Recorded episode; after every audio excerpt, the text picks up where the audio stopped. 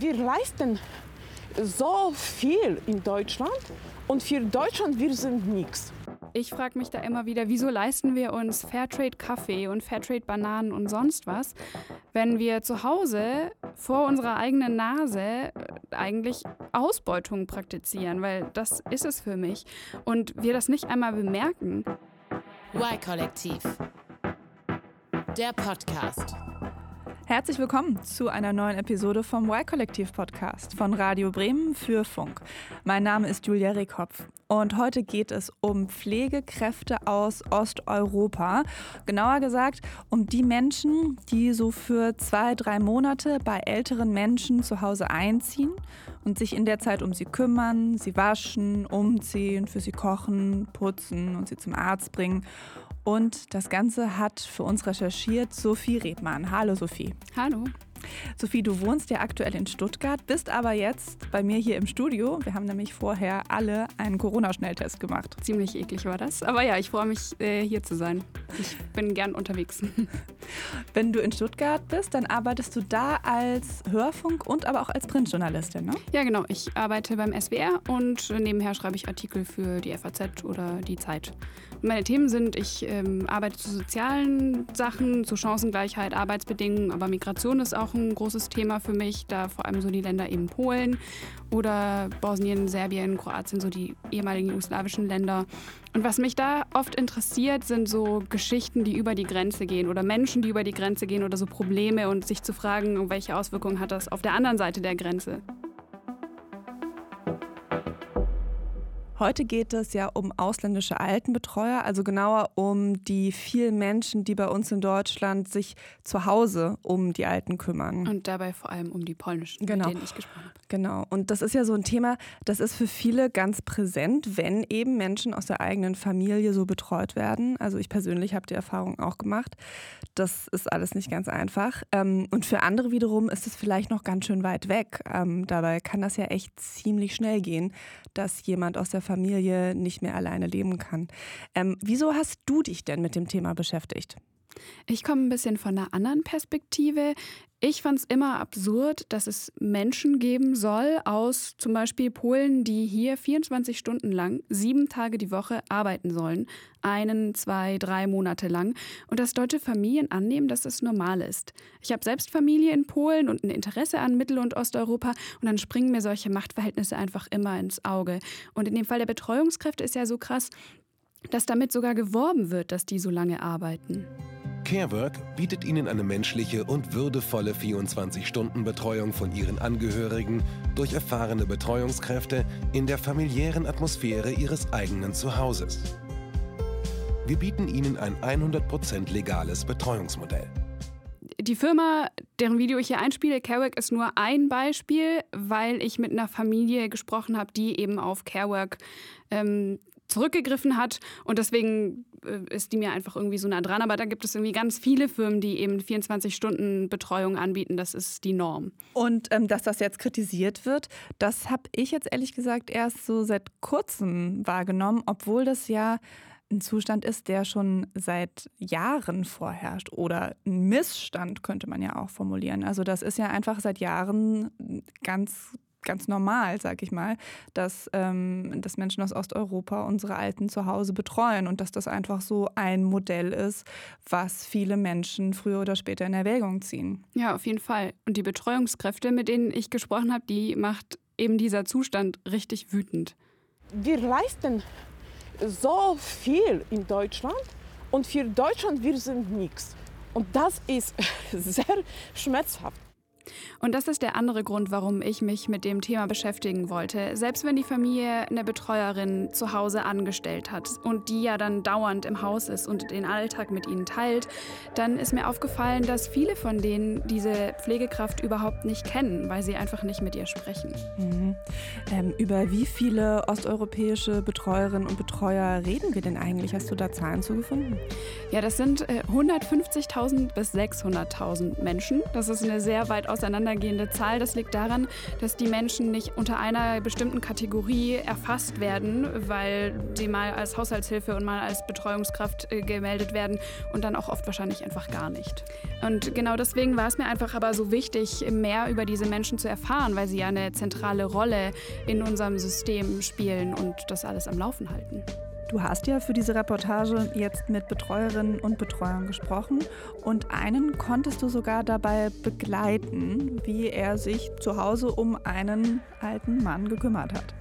Ja, und das ist großes Glück, weil man normalerweise Pflegekräfte zwar findet, die mit einem sprechen, aber die machen das meistens anonym, weil sie einfach Angst haben, ihren Job zu verlieren. Und dann nehmen sie einen natürlich mit, nicht mit nach Hause, wo sie arbeiten. Und deswegen ist es umso cooler eben, dass es jetzt in dem Fall geklappt hat. In dem Fall war es auch so, dass ich über die Familie Kontakt bekommen habe zu dem Pflegenden. Und weil wir Polnisch gesprochen haben, beide war dann da gleich so ein Vertrauensverhältnis da. Ah, dzień dobry, dzień dobry. Das ist Jacek, der mir da die Tür aufmacht, der Pfleger. Der trägt eine Jogginghose und Filzpantoffel. Und dann hat er so einen leichten Undercut, aber da drin so ein paar graue Haare. Und du merkst schon, irgendwie fiel es mir ein bisschen schwer, den so vom Alter her zu verorten, aber der ist 62. 62, das ist ja ein Alter, in dem gehen hier manche in Vorruhestand. Ähm, und das ist eigentlich hier nicht so das klassische Alter, um nochmal für so eine anstrengende, körperlich mhm. anstrengende Arbeit ins Ausland zu gehen. Ja, ähm, aber das ist tatsächlich so, dass ein großer Teil der Betreuungskräfte älter ist. Meistens kommen die, wenn ihre Kinder aus dem Haus sind und wenn sie vielleicht schon selbst ältere Familienmitglieder gepflegt haben und die dann gestorben sind und sie dann merken, hey, das kann ich eigentlich auch für Geld im Ausland machen. Okay, verstehe. Und dann ist es äh, ja jetzt ein Mann, den du getroffen hast ähm, mhm. als Betreuer. Ähm, in meinem Kopf sind es doch hauptsächlich Frauen, die diese Arbeit machen. Ja, in meinem Kopf war das auch so. Mm, es gibt aber eben ein paar Männer, das hat mir Jacek auch gesagt.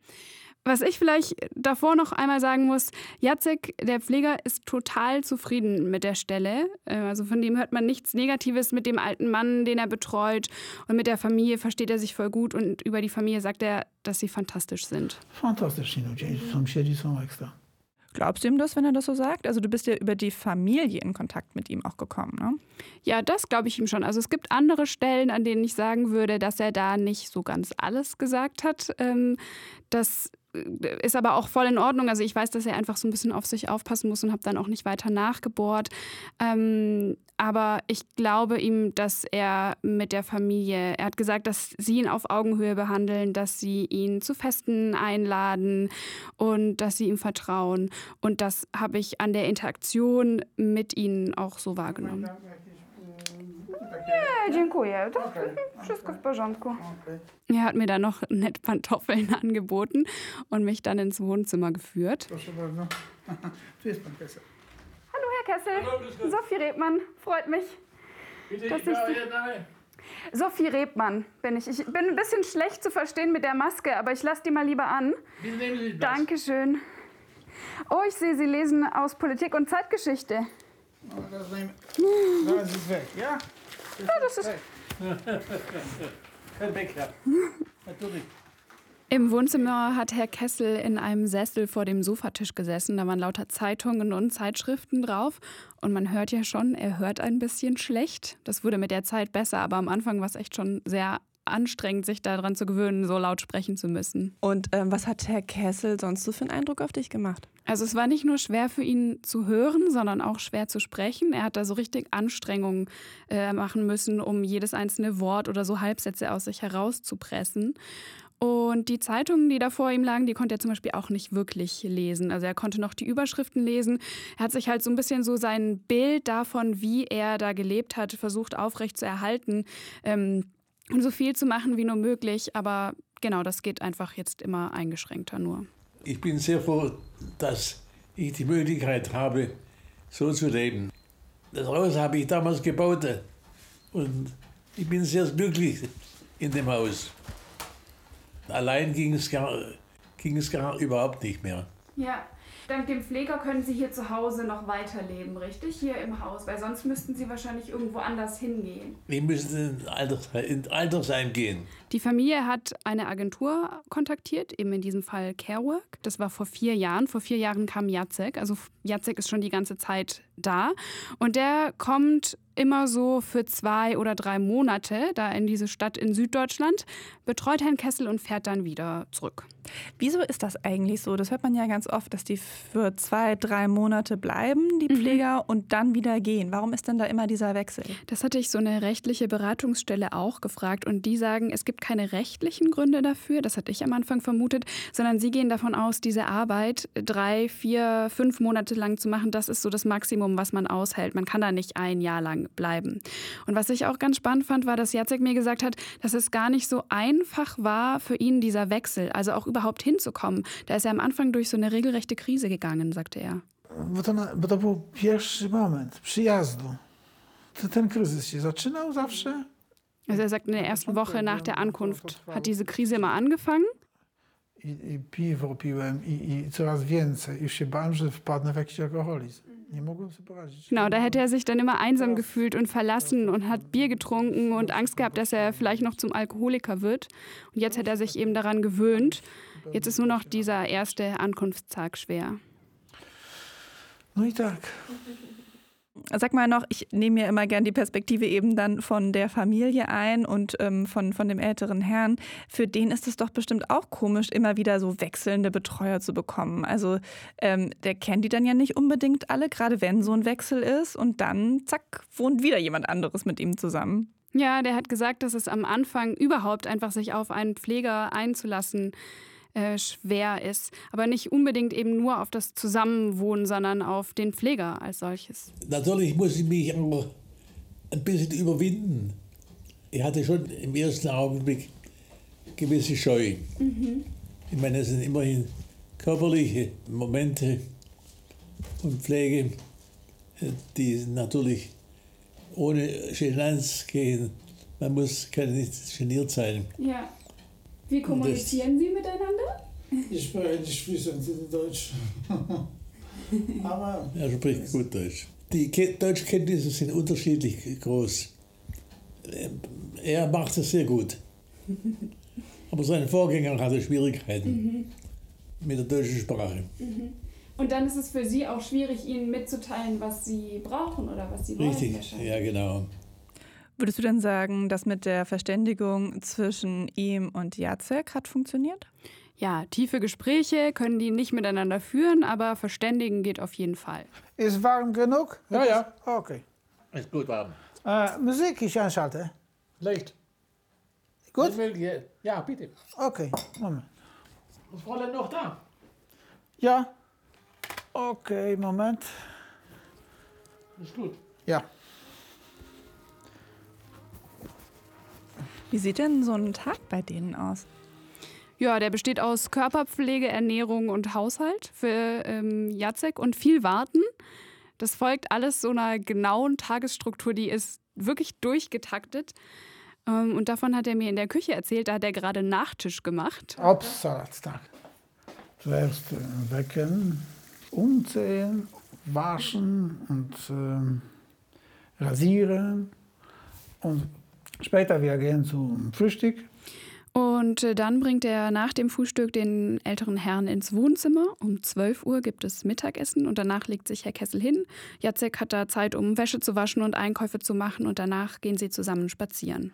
Nachdem ich gehe in meine Freizeit, ich habe meine Freizeit, ich gehe spazieren, laufen mhm. und äh, dann ich äh, hole Herr Kessel Obstsalat Vergesse Obstsalat.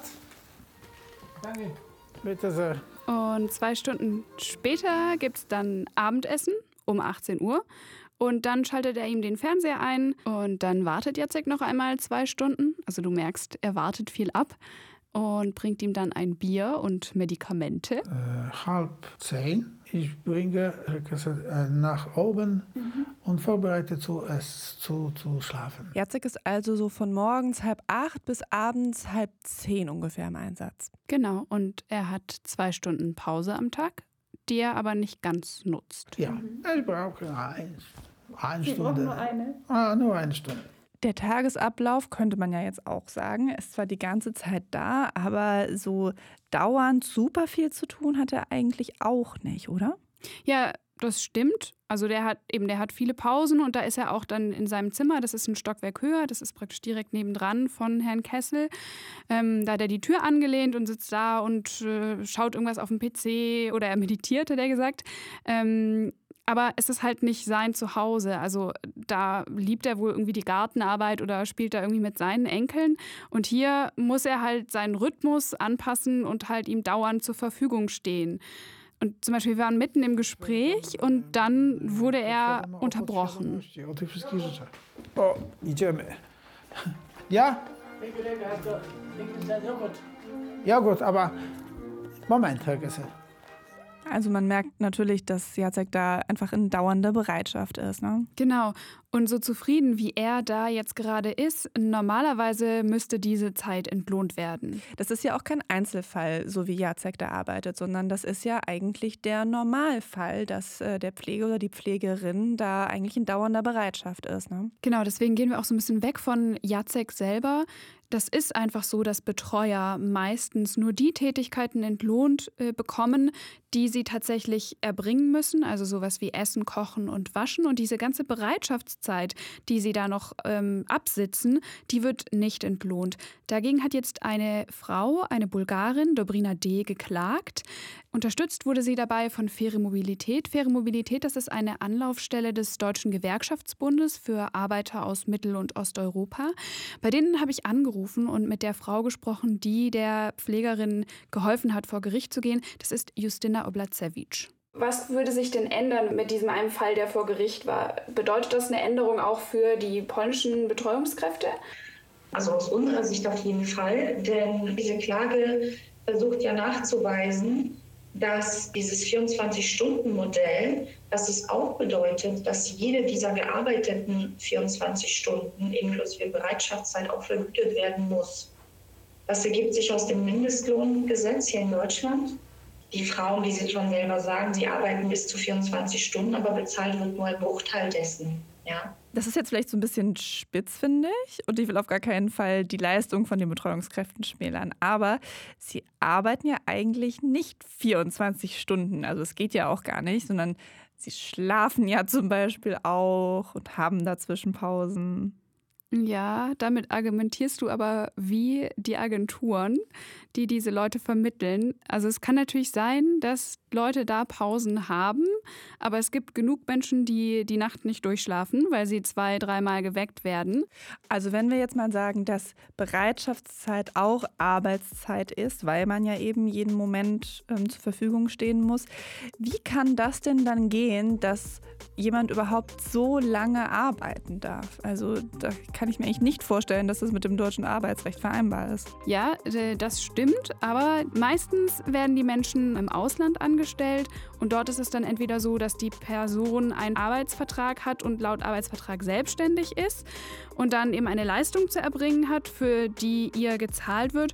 Oder sie ist eben in Polen in einer Agentur angestellt als Arbeitnehmer und wird dann entsandt als Arbeitnehmerin aus Polen nach, in diesem Fall Deutschland.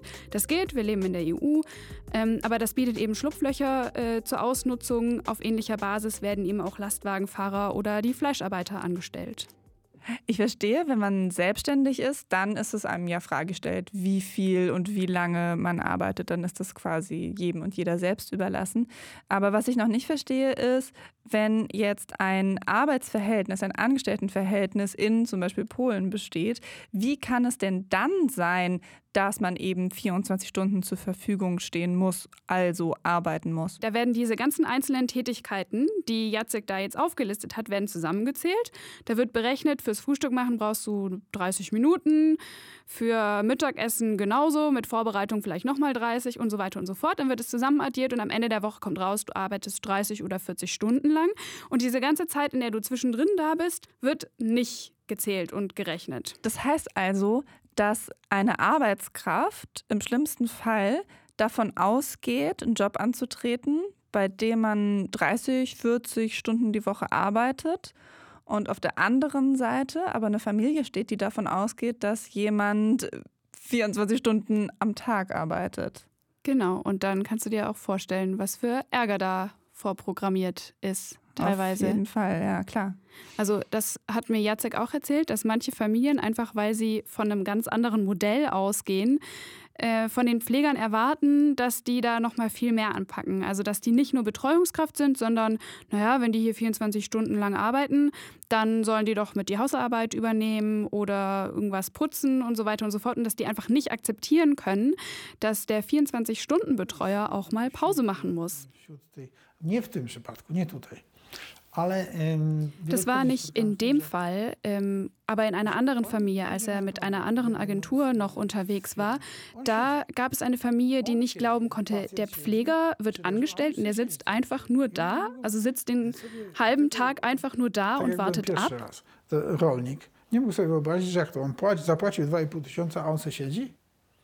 I cały czas kombinował i chodził i woził mnie po lasach, chodziliśmy jabłka zbierać. Cuda na kilo.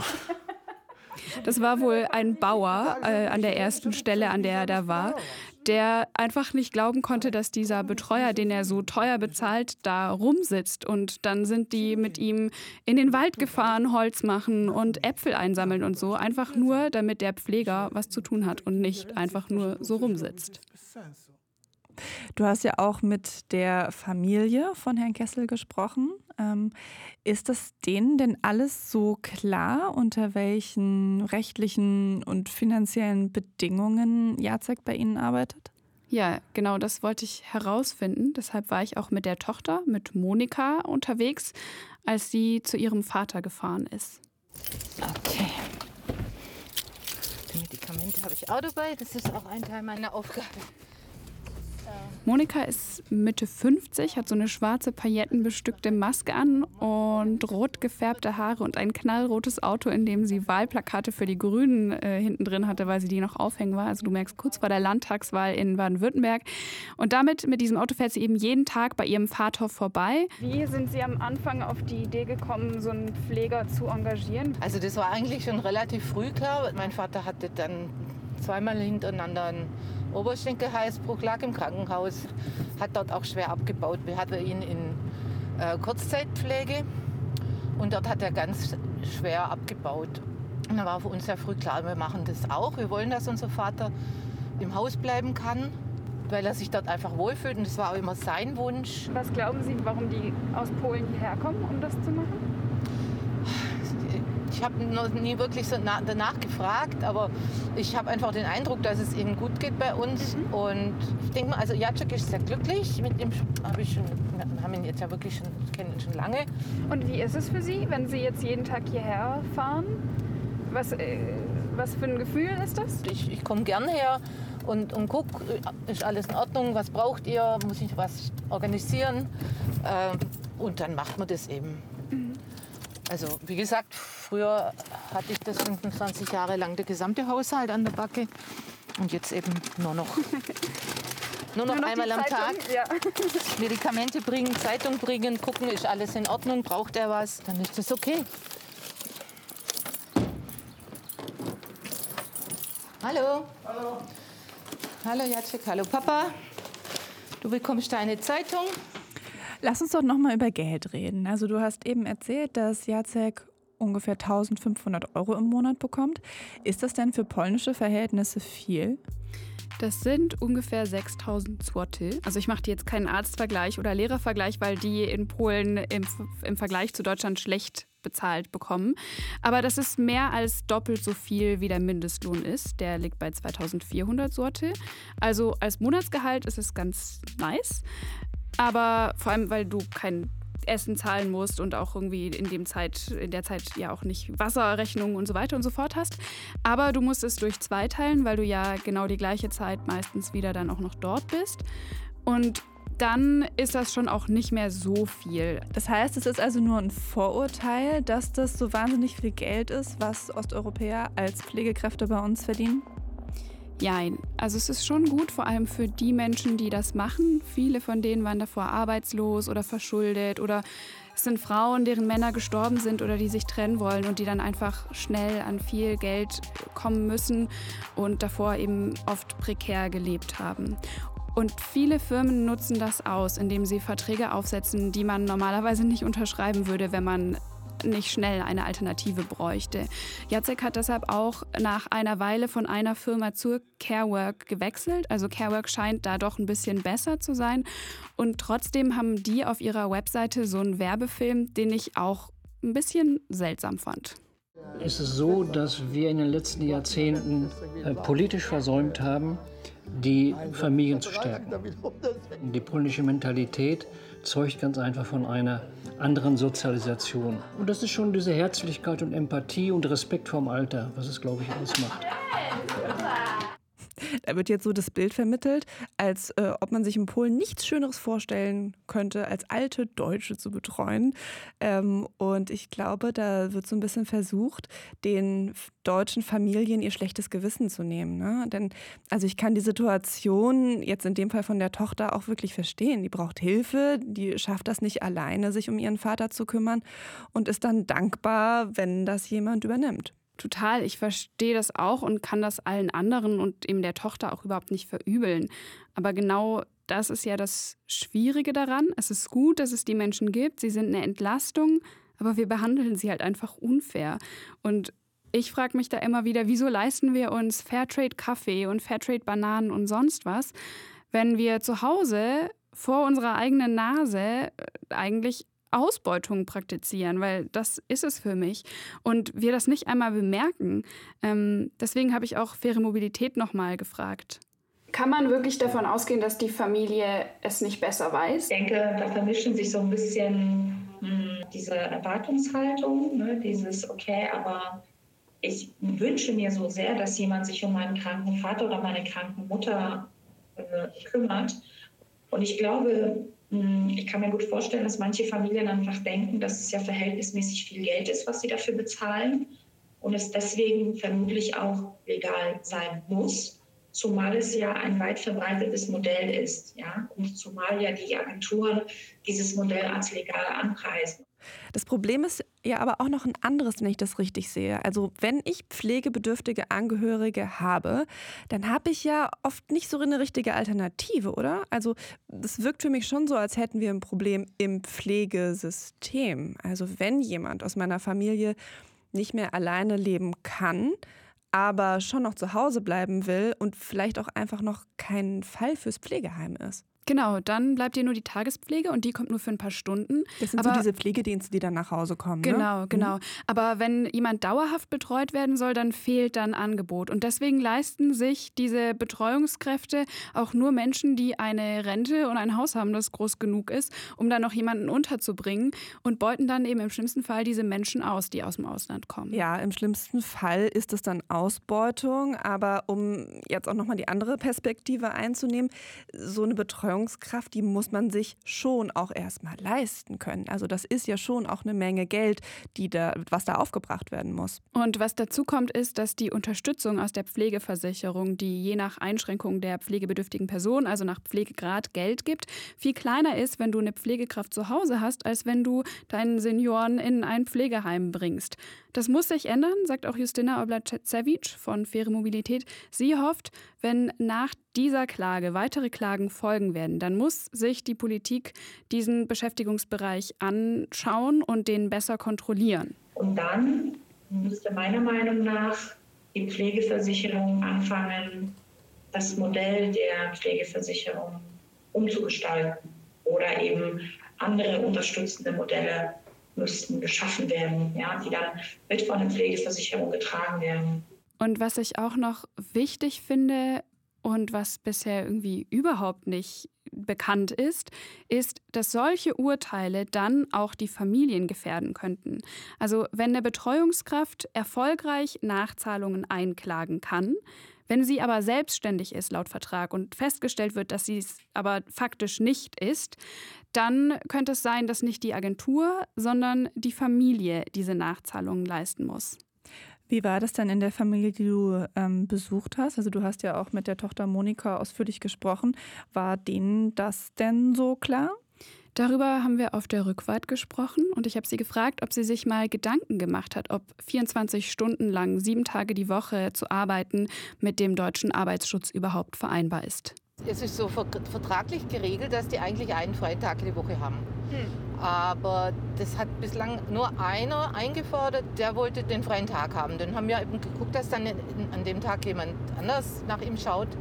Die anderen haben das so gar nicht eingefordert. Mhm. Und die haben dafür, ja, jeden Tag mal, dürfen sie, können sie sich eine Auszeit nehmen, wie sie wollen. Also die sind ja völlig frei und können, können schalten und walten, wie sie wollen. Wir erwarten einfach die Versorgung unseres Vaters und das wird erledigt, das machen sie gut.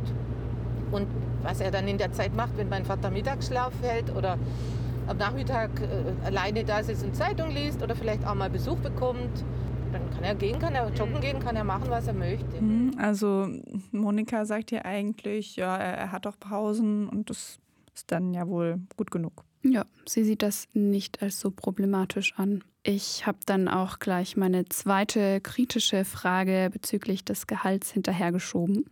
Wissen Sie, wie viel er verdient von dem Geld? Was wie viel er davon bekommt, das kann ich leider nicht sagen. Ich habe ihr gesagt, dass es 1500 Euro sind und ihre Reaktion. Mhm. Und das, also das finde ich ganz schön krass, dass das die Agentur schon sehr viel. Das ist krass, ja, das ist wirklich krass. Also wir haben, ähm, also es sind um die 1300, was ich für einen halben Monat bezahle. Das heißt, je nachdem, wie lang der Monat ist, ja schon knapp 3000, 2600 Euro, mhm. 2700 Euro. Das ist natürlich viel. Ich stelle dir vielleicht noch eine andere Betreuungskraft vor. Die wohnt in einer ganz anderen Stadt. Sie hat auch so ein Gespräch übers Gehalt geführt mit der Familie, in der sie gearbeitet hat. Und danach hat sich alles geändert für sie. No, Ewy myślę, że też.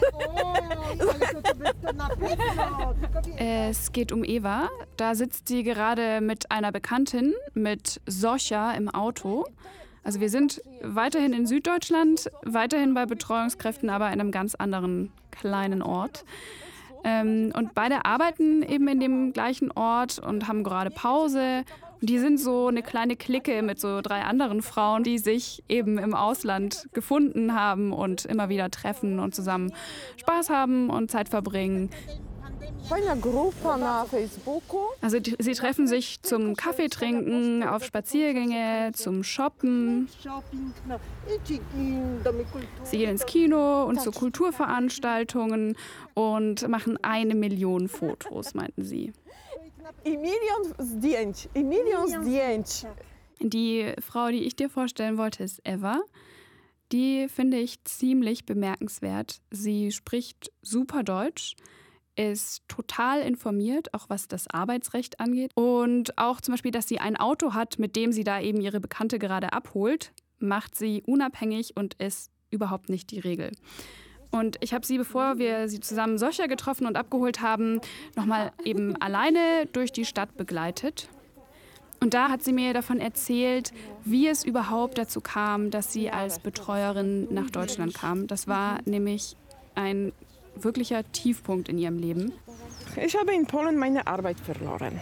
Äh, kurz äh, zuvor bin ich verwitwet und mit 50 äh, stand ich vor der Wand. Ich konnte keinen neuen Job finden. Ich war frustriert, allein und mit immer, immer mehr Schulden. Dann äh, hat mir meine Schwester einen Hinweis gegeben Arbeit in Deutschland. Hat sie dir die Agentur rausgesucht oder hast du nein, die selber gefunden? Nein. Ähm, in diesem Moment, andere Aspekte haben überhaupt keine Rolle gespielt. Mhm. Nur einen Job finden und Geld verdienen. Und die Schulden abbezahlen? Ja. Mhm. Mein Lohn war sehr niedrig. Mhm. Ich habe mit 1000 Euro angefangen. Aber in diesem Moment, ich war so glücklich. Ich habe einen Job. Ich werde Geld haben. 1000 Euro, das ist über 4000 Zloty. Für mich, das war eine ganze Menge. Mhm. Und ich verstehe auch bis jetzt die Frauen, die diese Arbeit anfangen. Es ist so der Punkt, den du vorhin schon mal erwähnt hattest, ne? dass ähm, viele an einem Punkt in ihrem Leben stehen, an dem sie nochmal alles verändern wollen. Genau, das war für mich auch eine neue Erkenntnis. Ich dachte immer, die Menschen, also die Betreuungskräfte, die sind arm dran, weil sie ausgebeutet werden und hilflos sind, weil sie das alles so geschehen lassen. Dabei ist oft das Gegenteil der Fall. Vielen gibt der Job ein neues Selbstbewusstsein. Das war auch bei Eva so, das hat sie mir erzählt. Wir sind dann nochmal wieder zurück in die Stadt mit dem Kaffee. Ähm, es war Samstag, sie hat eigentlich einen freien Tag, aber ist trotzdem zur Apotheke gegangen, um Masken abzuholen für die ältere Frau, die sie betreut. Und in der Schlange zur Apotheke hat sie mir erzählt, wie viel ihr die Arbeit bedeutet, obwohl es am Anfang nur ums Geld ging. Jetzt, äh, wenn ich schon länger arbeite, ist mir klar, das ist mein Punkt im Leben, das ist meine, äh, meine Ziel, aber auch dieser äh, Punkt, wo ich will sein. Ich kann neue Leute kennenlernen mhm. und dank dieser äh, ganze, ja, wie heißt das? Bedienungen mhm. kann ich mich entwickeln, kann ich mich äh, selbstbewusst äh, fühlen und ich finde mich ganz einfach sehr wohl. Die Frau, die an der ersten Stelle war, das war ein gepflegter Mann und eine Frau, die eben mit ihm verheiratet war und da auch im Haus lebte, ähm, die war am Anfang wohl sehr streng. Und dann ist es irgendwie mit der Zeit besser geworden, weil die Frau äh, gemerkt hat, Frau Ute ist das, ähm, dass Eva so wirklich will, also wirklich helfen will und wirklich sich da einsetzt und versucht, ähm, alles besser zu machen und zu lernen. Und deswegen hat eben die Frau, Frau Eva, äh, ihr angefangen, ein bisschen mehr beizubringen, auch Deutsch, und hat darauf bestanden zum Beispiel, dass Eva Fernsehen schaut, um Deutsch zu lernen. Und ähm, so kam es dann auch irgendwann eben zu dieser Situation, von der ich am Anfang gesprochen habe, dass sie beide aufs Gehalt zu sprechen gekommen sind. Frau Ute hat äh, Überweisung gemacht für die Agentur. Ah, ich sage, oh meine Güte, zweieinhalbtausend Euro. Ich habe nur 1000. Und wir dürfen über unser Gehalt nicht reden. Aha. Wir haben das im Vertrag. Ich darf über mein äh, Gehalt nicht ja. mit niemandem reden. Aber es war so und ich, das war Zufall. Ich habe so gesagt, Frau, wie viel? 1000 Euro? Es ist unmöglich. Und die hat sich gleich mit dieser äh, deutschen Agentur äh, kontaktiert und die hat gesagt, es geht nicht. Die Frau leistet so viel Arbeit und so gute Arbeit, warum so die äh, so wenig verdient? Und auch später, wenn äh, dieser Zustand von meinem Patienten schlimmer geworden ist, mm, hat auch Frau Ute äh, sich bei der Agentur gemeldet, hat gesagt, ja, für diese Leistung muss, für diese Stelle muss ganz einfach mehr bezahlt sein. Mhm. Und ich habe äh, direkt auf, für diese äh, Stelle extra äh, zu Gehalt, extra mhm. Äh, Bonus gekriegt. Und da hat sie gemerkt, dass sie sich wehren kann und dass sie sich wehren muss. Also inzwischen arbeitet sie ohne Agentur, ist direkt bei einer Familie angestellt, die zahlen auch die Sozialversicherungsbeiträge und sie hat eine deutsche Krankenversicherung, was ja auch nicht äh, die anderen haben. Und damit verdient sie jetzt mindestens 1000 Euro mehr als andere Betreuungskräfte, die eben in so einer Agentur angestellt sind. Und hat das Wochenende frei. Richtig gut. Also Eva hat sich da richtig emanzipiert, kann man sagen, oder? Ja, voll. Also ich fand das eben deswegen so eine beeindruckende Geschichte zu sehen, wie so eine Frau versucht, die alles in die Hand zu nehmen und dann hinterher über die Unterstützung ähm, es schafft, dann doch nochmal irgendwie viel zu verändern. Ähm, und hat sich da dann auch jetzt viel informiert über ähm, Arbeitsrecht und Beschäftigungen bei der neuen Familie. Sie hat aber auch Glück gehabt. Ne? Also ähm, ihr, ihr wurde auch geholfen. Die Familien, bei denen sie war, die haben sie unterstützt. Also erst hat Frau Ute sie unterstützt und jetzt auch die Familie, die angeboten hat, ähm, sie direkt anzustellen. Ja, das sagt sie auch immer, dass sie voll das Glück hatte. Und ich habe den Eindruck, dass sie das so ein bisschen auch zurückgibt auf eine gewisse Art und Weise, weil sie super aktiv ist auf Facebook und da eben andere Frauen unterstützt und berät, wenn die in diesen Facebook-Pflegerinnen-Gruppen Fragen haben zu Verträgen. Also sie ist so ein bisschen wie faire Mobilität, nur dass sie das eben freiwillig macht. Die Frauen am Anfang kämpfen am meisten um diese besseren Bedingungen nicht. Weil die ganz einfach nur arbeiten wollen. Ich hatte auch so. Ich hatte auch so. Ja. Ich ehrlich sagen, ich hatte auch so. Dieser Mut kommt mit der Zeit und auch äh, diese Unterstützung in Gruppen auf Facebook. Und wir wissen mehr über unsere Rechte. Und äh, natürlich, unsere Pflichten sind klar, aber diese, unsere Rechte Ja. am meisten nicht. Ja. Und in diesem Moment äh, haben, haben wir mehr Wissen und auch mehr Mut, äh, diese Situation äh, verbessern. Also jetzt kennst du Eva und dann gehen wir nämlich zurück zu diesem Spaziergang, auf dem ich mit Eva und Soscha war in ihrer Pause. Ähm, da haben sie sich nämlich ganz schön aufgeregt dann doch noch. Also sie haben gesagt, dass äh, die Familien oft zu wenig Geld für Einkäufe dalassen und sie deswegen irgendwie billige oder schlechte Produkte kaufen müssen. Sie haben gesagt, dass es oftmals so ist, dass ihre Zimmer kontrolliert werden oder dass kein Internet da ist und dann kannst du ja mit der Familie nicht Kontakt halten in Polen und das ist ja total wichtig oder dann kannst du einfach ganz einfach irgendwelche Rechnungen nicht zahlen.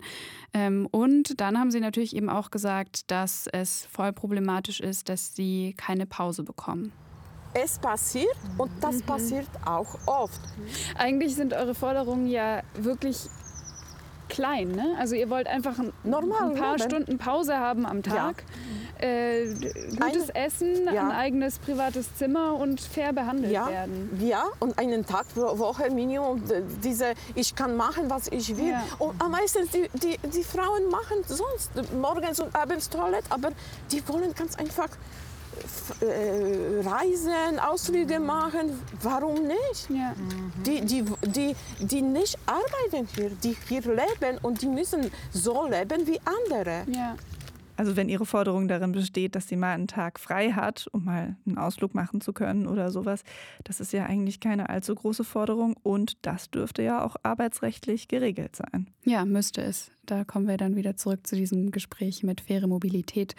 Ich fand das Erstaunliche, dass sie eben gar nicht so viel wollen. Also sie- sind ja bereit, den Tag über da zu sein, wie lange dieser Tag auch dauert, solange sie da diese Pause haben oder solange sie einen freien Tag bekommen.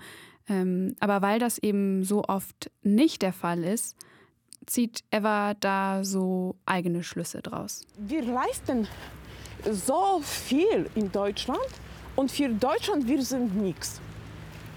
Und das ist sehr schmerzhaft. Ich denke, es kann viel verbessern.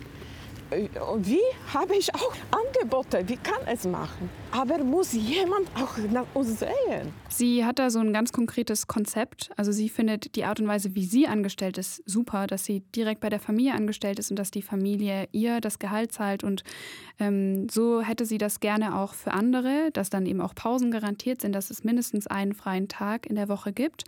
Und sie hat da so eine Idee, dass die deutsche Krankenversicherung und die Sozialversicherung vom Staat oder von der Pflegeversicherung bezahlt werden sollte. Die Familien beschäftigen eine Pflegekraft zu Hause im Haushalt. Bis jetzt müssen ganze Tonne Papiere machen, jeden Monat Beiträge berechnen. Es ist zu viel und das ist große Belastung für diese Familien. Wenn diese Familie mag nur, äh, schreibt nur an äh, bestimmte Pflegekasse, meldet diese Pflegerin und das alles ist schon im System. Und warum kann es äh, diese Pflegekasse diese Beiträge nicht zahlen? Mhm. Also Eva sieht hier auch die Lücke im Pflegesystem, über die wir eben auch schon gesprochen haben. Genau, und äh, ich habe noch mit einer anderen Frau gesprochen, mit Anna Wiatr. Sie ist eine polnische Soziologin und hat auch als Betreuerin für deutsche Senioren in Deutschland gearbeitet.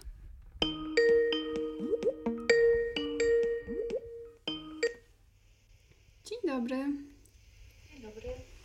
Sie hat aus ihrem Aufenthalt dort äh, ein Buch gemacht, Betroja Rinki heißt das, hat dafür auch mit 30 anderen Menschen gesprochen und Interviews geführt und das dann mit reingenommen. Und sie hat auch eine konkrete Idee, was sich ändern sollte.